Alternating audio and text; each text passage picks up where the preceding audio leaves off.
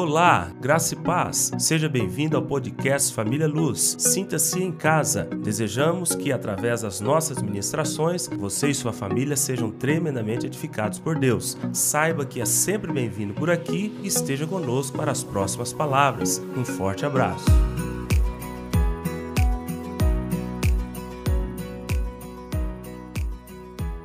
E hoje, nossa palavra, perseverança em avançar resiliência em se adaptar. Muitas pessoas pensam que são sinônimos, perseverança e resiliência. Não é. Eu trouxe os dois conceitos e começo com esses conceitos para depois nós lermos o texto que eu separei para este momento. Perseverança, isso aqui é conceito geral, tá? Perseverança é a capacidade de persistir e continuar esforçando-se para alcançar um objetivo ou superar um obstáculo mesmo diante de dificuldades e fracassos. É a determinação em não desistir, mesmo quando as coisas estão difíceis e a disposição em continuar tentando até alcançar o resultado desejado, tá ok? O que é resiliência, pastor? São complementares, tá ok? Não é que sejam cada um extremamente distinto. Não, são complementares. A resiliência, por outro lado, é a habilidade de adaptar e se recuperar diante das situações difíceis e traumáticas. Então veja, enquanto perseverança é eu dizer, não abro mão, eu vou marchar aqui. A resiliência é, chegando aqui, em que eu devo me adaptar? Como eu devo me flexibilizar para aguentar passar por isso aqui? Qual é a parte que eu preciso abrir mão para que na minha perseverança eu possa sair melhor? Então a resiliência é não somente não desistir, mas se adaptar. É a capacidade de enfrentar adversidade, superar obstáculos e lidar com mudanças de forma positiva. Por que, que eu estou falando isso aqui? Porque temos perseverantes murmurantes, sabiam disso? Tem pessoas que estão perseverando, ah, mas também é a minha vida, não vai, não está desistindo. Mas ele é pessimista. Não está desistindo, mas murmura. Está, não está desistindo, está caminhando firme, mas é aquele cara dengoso, mimizento, cheio de problema. Agora, resiliência não. Quando você tem perseverança e resiliência, é você marchando e dizendo: peraí, como é que está o vento? Para o, para o otimista, para o pessimista, diz: esse vento não vai levar a lugar nenhum. Para o otimista, ele espera o vento virar. Mas para aquele que quer ser vencedor, ele regula as velas, ele se adapta. Ele regula as velas para que ele possa utilizar aquele vento e ir para onde ele deseja. Tá certo? Então, voltando aqui, é a capacidade de enfrentar a adversidade superar obstáculos e lidar com mudanças de forma positiva, mantendo-se firme e aprendendo com as experiências. Porque nós temos perseverantes que não aprendem. Venceu. Mas o que você traz? Você pode fazer uma escola agora para ensinar sobre as lutas que você venceu? Não sei mais nada, não sei nem como é que eu venci. Eu só enfiei a cara, não olhei para lugar nenhum e fui em frente, rebentei tudo, mas consegui. Não, não é assim. O Senhor deseja que você não seja somente perseverante, mas seja resiliente, se adapte, se enquadre, se molde, não no sentido de se transformar naquilo pela qual a situação está desejando que você seja, mas para se você se adaptar e sair dali vencedor. Por isso a palavra é perseverança em avançar, resiliência em, em se adaptar. Ok? E agora vamos para o nosso texto é, Gênesis capítulo 45, do versículo 5 ao versículo de número 8. Gênesis, o tema desse capítulo é José se dá a conhecer a seus irmãos, mas nós só iremos ler a partir do versículo 5. Agora, pois, quem achou diz amém. Agora, pois, não vos entristeçais, nem vos irriteis contra vós mesmos, por me haverdes vendido para aqui. Porque Olhe o propósito. Olhe o propósito que ele descobriu da vida dele. Porque, isso aqui é resposta, é emendado. porque para a conservação da vida, Deus me enviou adiante de vós. Porque já houve dois anos de fome na terra, e ainda restam cinco anos em que não haverá lavoura nem colheita. Deus me enviou adiante de vós para conservar a vossa sucessão na terra. Deus me enviou adiante de vós para conservar vossa sucessão na terra e para vos preservar a vida por um grande livramento. Qual o propósito do nascimento deste homem chamado José? Conservação do povo de Israel, um grande livramento da parte de Deus. Ele nasceu especificamente com este propósito. Versículo 8: Assim, não fostes vós que me enviastes para cá, e sim Deus, que me pôs por pai de Faraó e o senhor de toda a sua casa e como governador em toda a terra do Egito. Você pergunta, gente, por que, que José nasceu? Está aqui o propósito. Aí você fala, pastor, nós falamos sobre propósito, mas depois falamos sobre visão. Aí você vai entender agora as visões que ele teve em sonho. Porque ele não tinha toda a informação que nós temos hoje sobre o que nós estamos aprendendo, visão e sonho, que você tem na internet, tem tudo. O Senhor tinha que trabalhar com o que ele tinha. Como que eu vou mostrar para esse garoto de 17 anos o propósito que eu tenho para ele? Como que eu vou dar a visão clara do que vai ser a vida dele? Aí ele tem a visão. A visão está em capítulo 37. Volta aí. Fica abertinho aí nesse aí que nós vamos percorrer essas páginas várias vezes, tá? Aí no capítulo 37 versículos 6 a 10. Pois lhe disse: Rogo-vos, ouvi este sonho que tive. Atávamos feixes no campo, e eis que meu feixe se levantou e ficou em pé, e os vossos feixes o rodeavam e se inclinavam perante o meu. Então lhe disseram seus irmãos: Reinarás com efeito sobre nós? E sobre nós dominarás realmente? E com isso, tanto mais o odiavam por causa dos seus sonhos e de suas palavras. Teve ainda outro sonho e o referiu aos seus irmãos, dizendo: Sonhei também que o sol, a lua, as onze estrelas se inclinavam perante mim. Contando-o a seu pai e a seus irmãos, repreendeu o pai e lhe disse: Que sonho é este que tiveste? Acaso viremos eu e sua mãe e seus irmãos a inclinar-nos perante ti em terra? Seus irmãos lhe tinham ciúmes e o pai, no entanto, considerava o caso consigo mesmo. Escuta, Moraes, ele teve a visão. Ele já nasceu com aquele propósito. Você sabe que às vezes o propósito ele vai se revelando à medida que você caminha. À medida que você caminha, ele nasce com o propósito, ele entende claramente o seu propósito no momento em que encontra seus irmãos e fala agora o propósito claramente, mas Deus precisava de dar uma visão. E essa visão ela tem dois pontos. A visão que ele tem fala sobre preservação da vida, e por isso são os feixes de comida que se dobram diante dele. A visão dele revela o propósito dele, que era para a preservação da vida, autoridade e governo. Porque lua, sol, lua e estrelas fala de brilho, fala de poder. Então Deus revela para José o seguinte: você não somente será o instrumento meu de preservação da vida, como também, pela visão que eu te dou de, de, do sol, da lua e das estrelas se dobrarem diante de você, eu vou te dar governo e autoridade. Eu pergunto para vocês: aconteceu ou não aconteceu isso? Aconteceu. É um cara que nasce com propósito. Pastor, de quando ele teve a visão e o dia em que ele foi colocado diante de Faraó para o cumprimento, para a partir dali ele exercer tudo aquilo que Deus o colocou, quantos anos foram? Ele teve a visão com 17 e a visão, ele esteve diante de Faraó com 30 anos. 13 anos se passou entre aquilo que Deus estabeleceu e aquilo que realmente foi efetivado.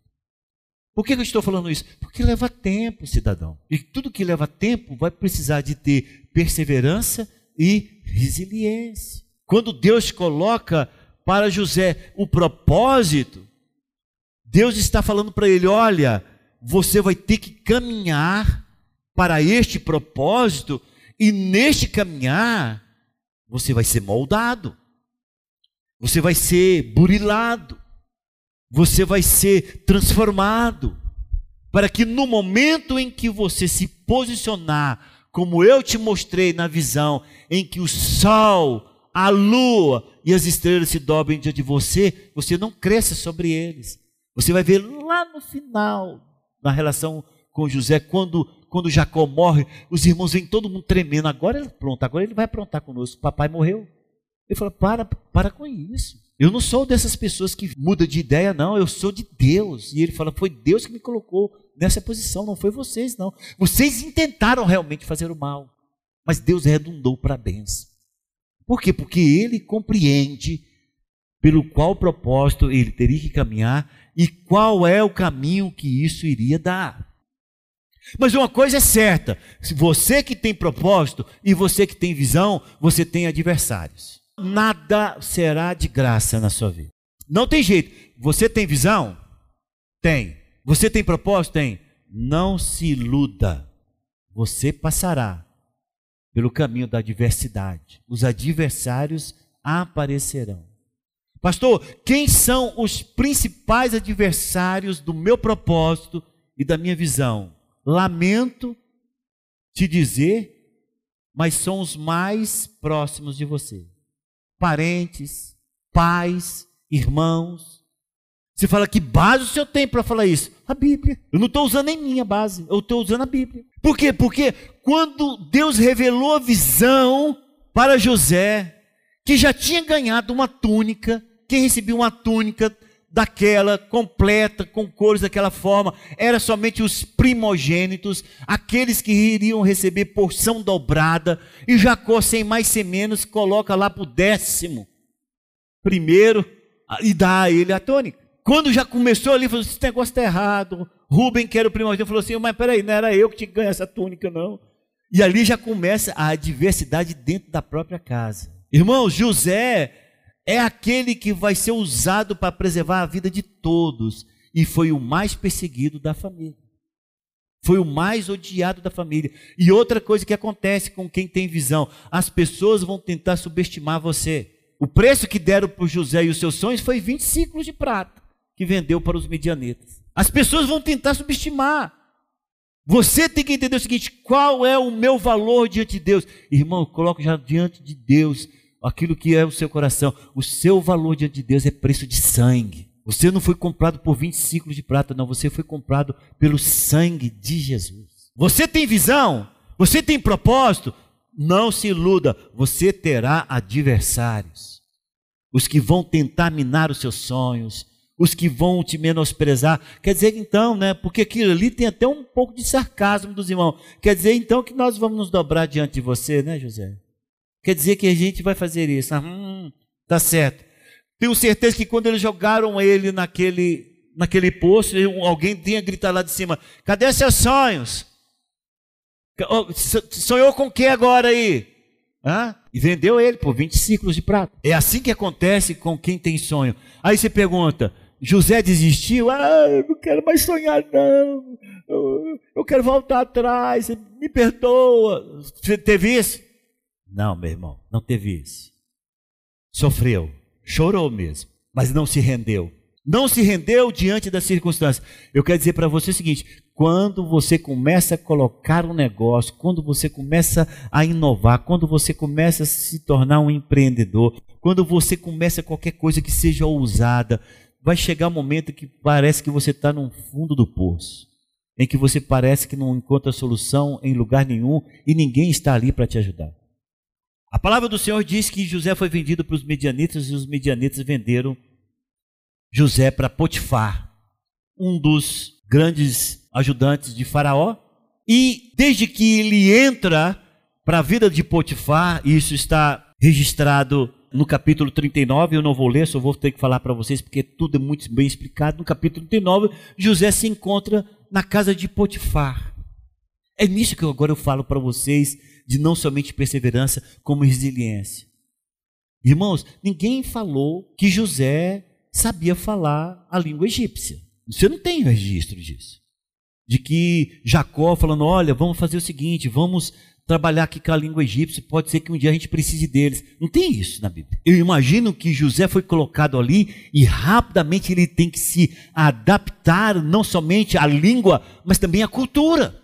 Ele está trabalhando para alguém que é de uma alta posição no governo de Faraó. Uma posição muito alta, riquíssimo, cara. Ele teve que se adaptar à etiqueta, ele teve que se adaptar à cultura, ele teve, ele teve que se adaptar no trato com os servos, ele teve que se adaptar ao clima, ele teve que se adaptar à comida, ele teve que se adaptar aos costumes. E isso a Bíblia não relata, são detalhes extremamente importantes, mas que a Bíblia não pode se prender à riqueza de detalhes, porque nós teríamos uma Bíblia quase de 300 milhões de folhas. Mas ele teve que se adaptar a isso. Isso se chama resiliência. Não saí do propósito, sei para que Deus me chamou, mas agora aqui requer que eu aprenda a língua, que eu me molde a cultura, que eu trabalhe com o cardápio do faraó, que eu saiba lidar com a sua casa, que eu possa trabalhar essa questão administrativa, porque tudo que ele coloca a mão na casa de Potifar, ele, ele vê prosperidade e Potifar começa a confiar, confia tudo nas mãos desse garoto. Vocês acham que foi o quê?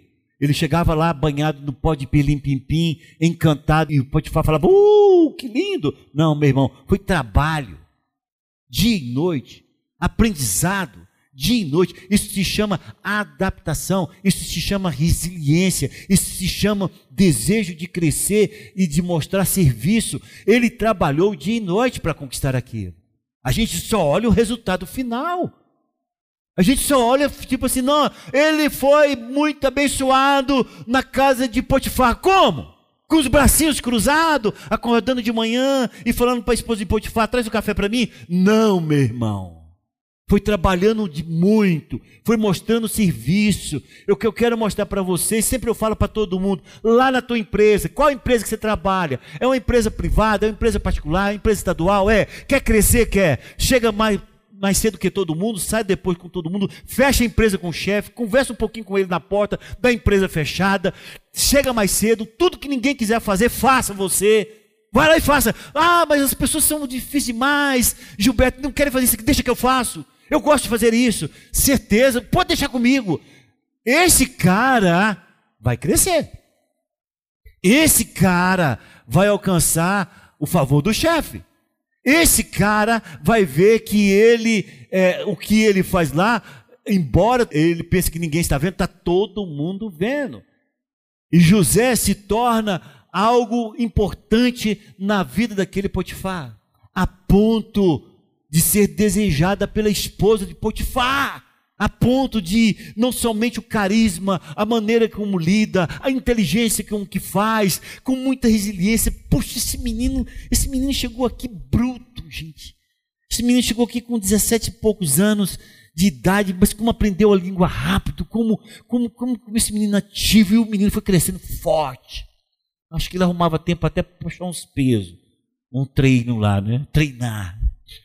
E aí o cara ficou bonito. Aí a mulher falou: Gente do céu, eu quero esse cara para mim. Mas ele foi fiel a Deus. A fidelidade dele não era a Potifar. A fidelidade dele era ao propósito. Você sabe por que, que muitas pessoas se perdem no caminho da vida, porque vai vir ataques sutis para te desvirtuar você do propósito. Você acha que essa mulher aqui de Potifar não era um ataque maligno para tirar José do propósito de Deus? Ou vocês acham que o diabo não sabe pelo engendro que as coisas vão e ele está lá no seu principado, ele não sabe aonde que esse trem vai dar? Sabe! Ele sabe!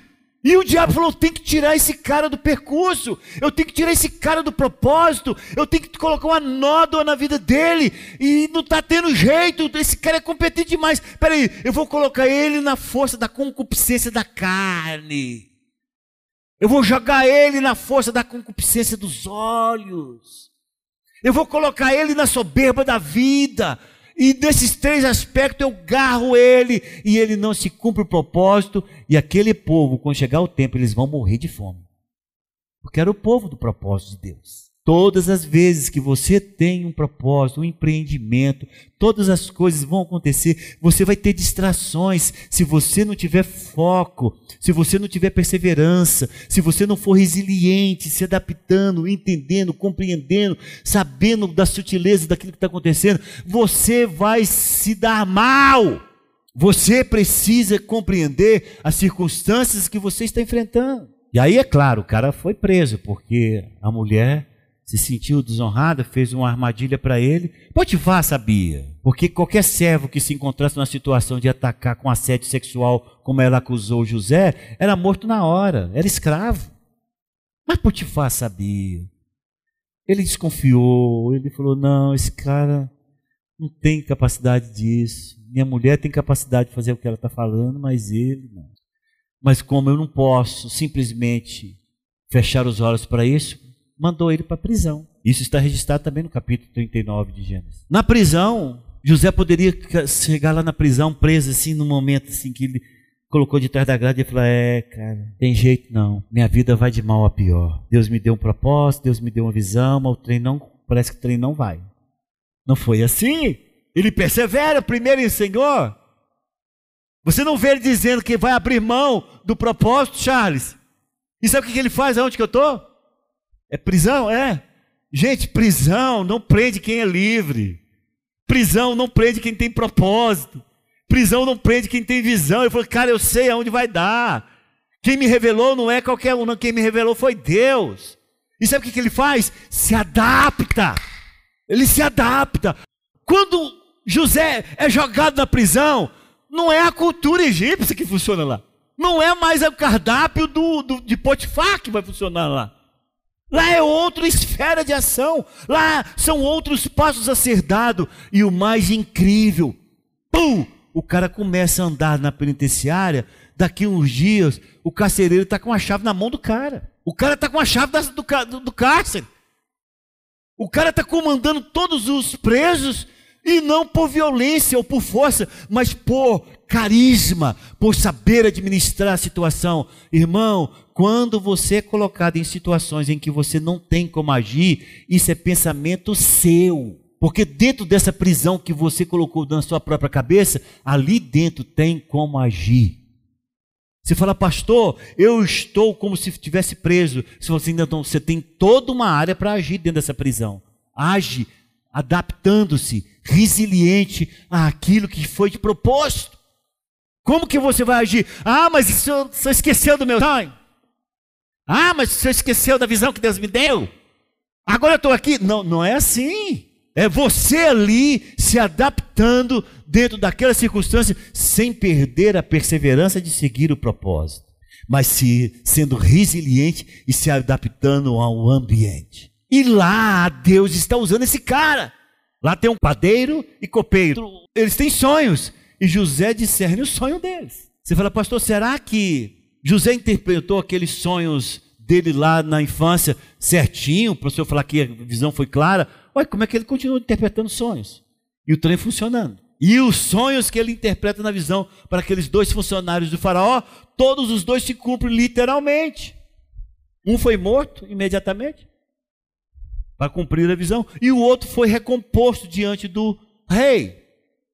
E aí agora se adaptado, adaptou. Falou para o cara, oh, lembra-te de mim, quando você estiver com o faraó, o cara esqueceu. E aí? Você, poxa, cara, mais que a gente ajuda, Murilo, a pessoa não é grata. Interpretei o sonho dele, ele foi colocado lá na posição, o cara está lá, junto com o homem lá, nem lembra de mim. Calma, porque o propósito, quem deu não foi Faraó para você. Calma, que o propósito e visão, quem deu foi Deus para você. Seja perseverante e seja resiliente. O homem tem um sonho lá, o Faraó tem um sonho.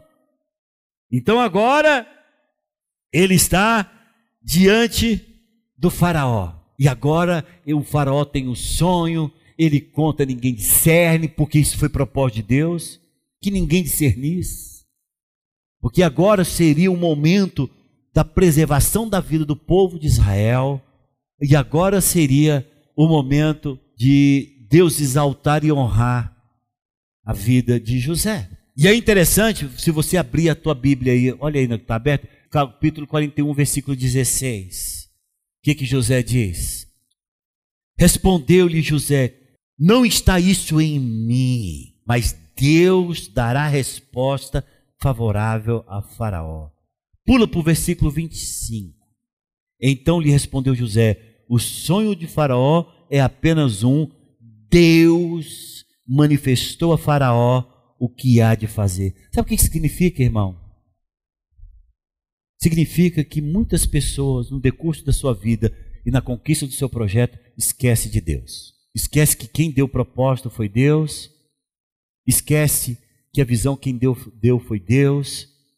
Esquece de que as habilitações que ele coloca as mãos e ele flui tão bem, isso vem de Deus. Esquece.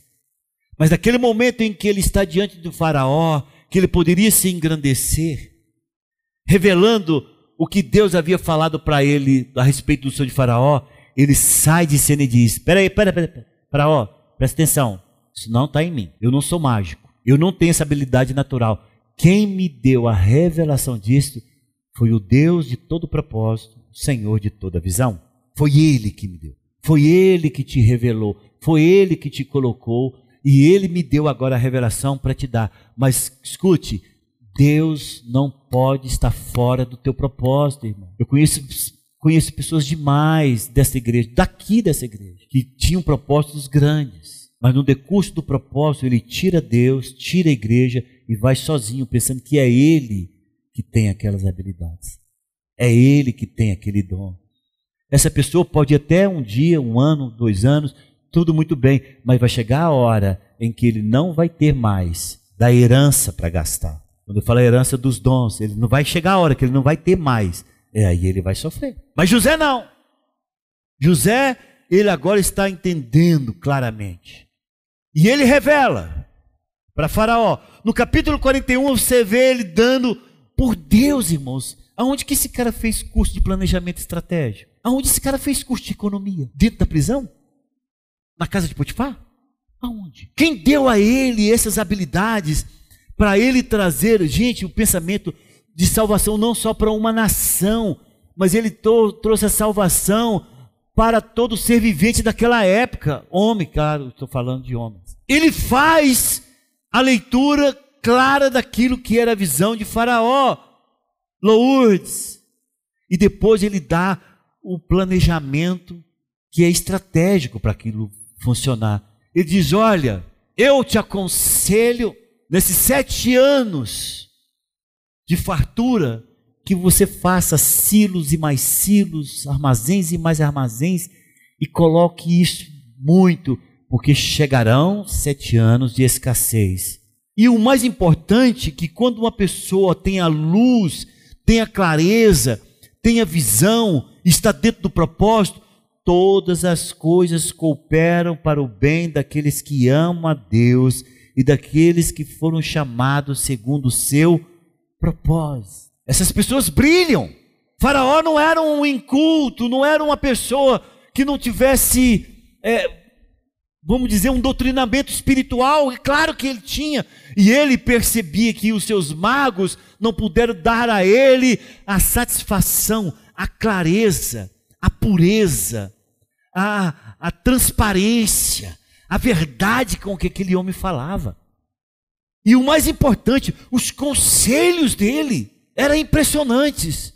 Era um cara que não tinha uma visão para uma nação, ele teve uma visão para as nações, de preservação da vida, e teve um planejamento estratégico tremendo. Quando você tem perseverança e se adapta, as coisas vão sendo, você vai incorporando conhecimentos, e um detalhe que você aprendeu lá na prisão, aquilo ali cresce, você coloca ele em forma macroscópica e você vê que aquilo funciona.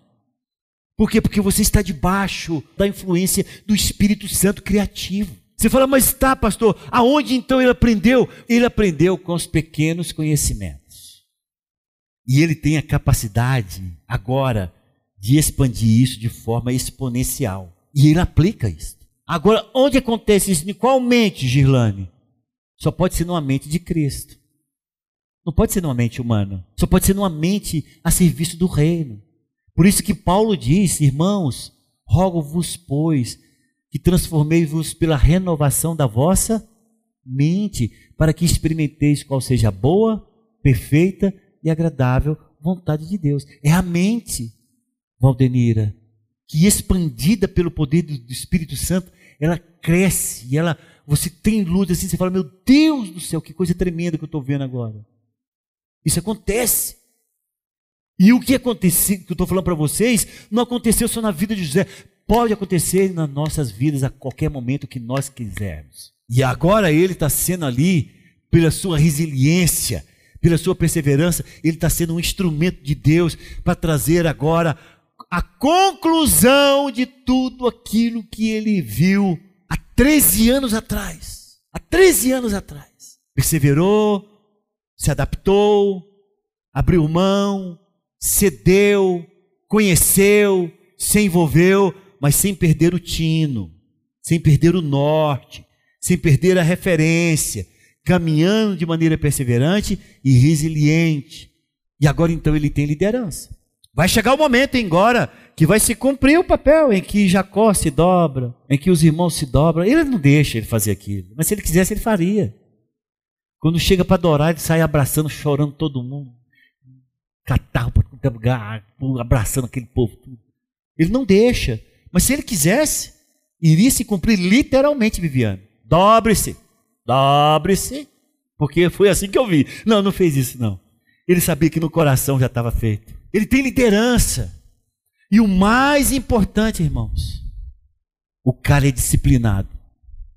Por quê, pastor? Porque se você é perseverante, resiliente, mas você não tem pensamento estratégico, liderança e disciplina, vai dar problema. Preste atenção! Se você tem visão, tem propósito, mas você não tem resiliência, e se você não tem aquela forte adaptação, se você não tem a maneira de liderar, de coordenar, de disciplinar, você não consegue. Então chega o um momento agora em que ele, pela liderança que ele tem e uma forte disciplina, o Elton Júnior, sabe por quê? Porque, cara, os sete anos de abundância foi de abundância assim, o trem louco. A semente antes de cair, eu acho que já estava frutificando. Estava nesse nível. Aquilo era. Gente, pensa, a comida do Egito sustentou todas as nações vizinhas. Foi comida demais, demais. Foi trem, rendeu demais. Aquelas vacas gordas, aquelas espigas boas, aquilo ali realmente foi literalmente. E sabe o que, que ele fez?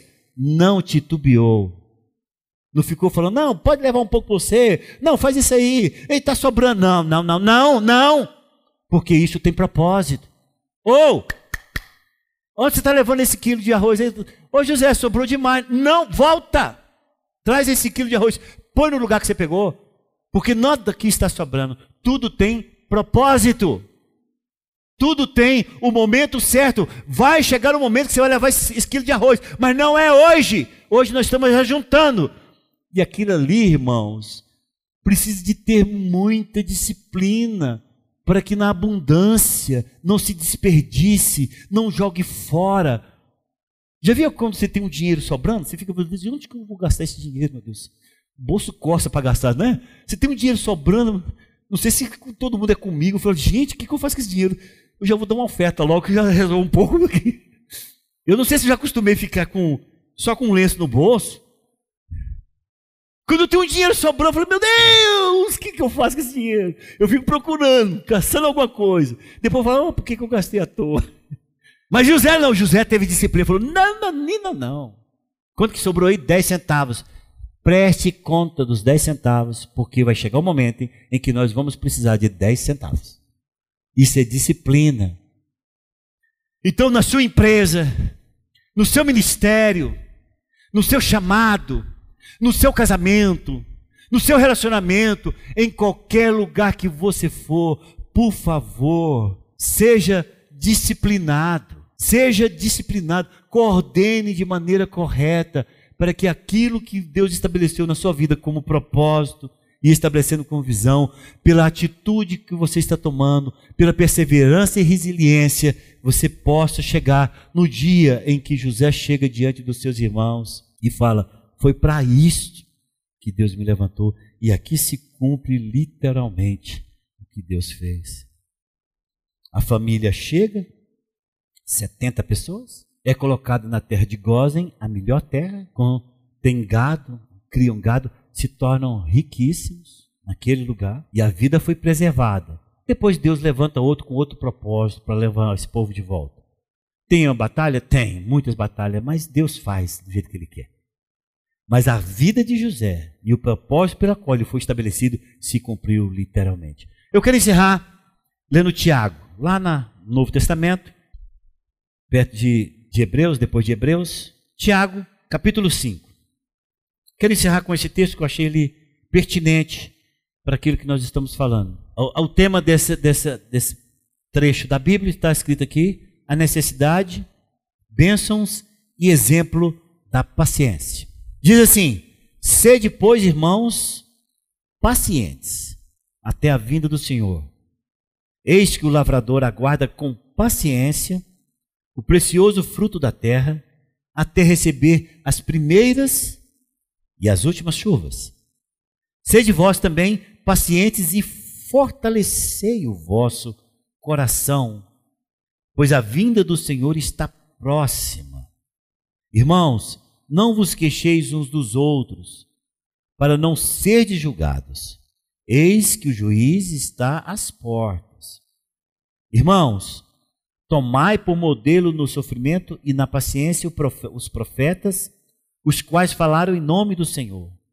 Eis que temos por felizes os que perseveraram firmes. Tendes ouvido da paciência de Jó e vistes que fim o Senhor lhe deu, porque o Senhor é cheio de terna misericórdia e compassivo. Amém?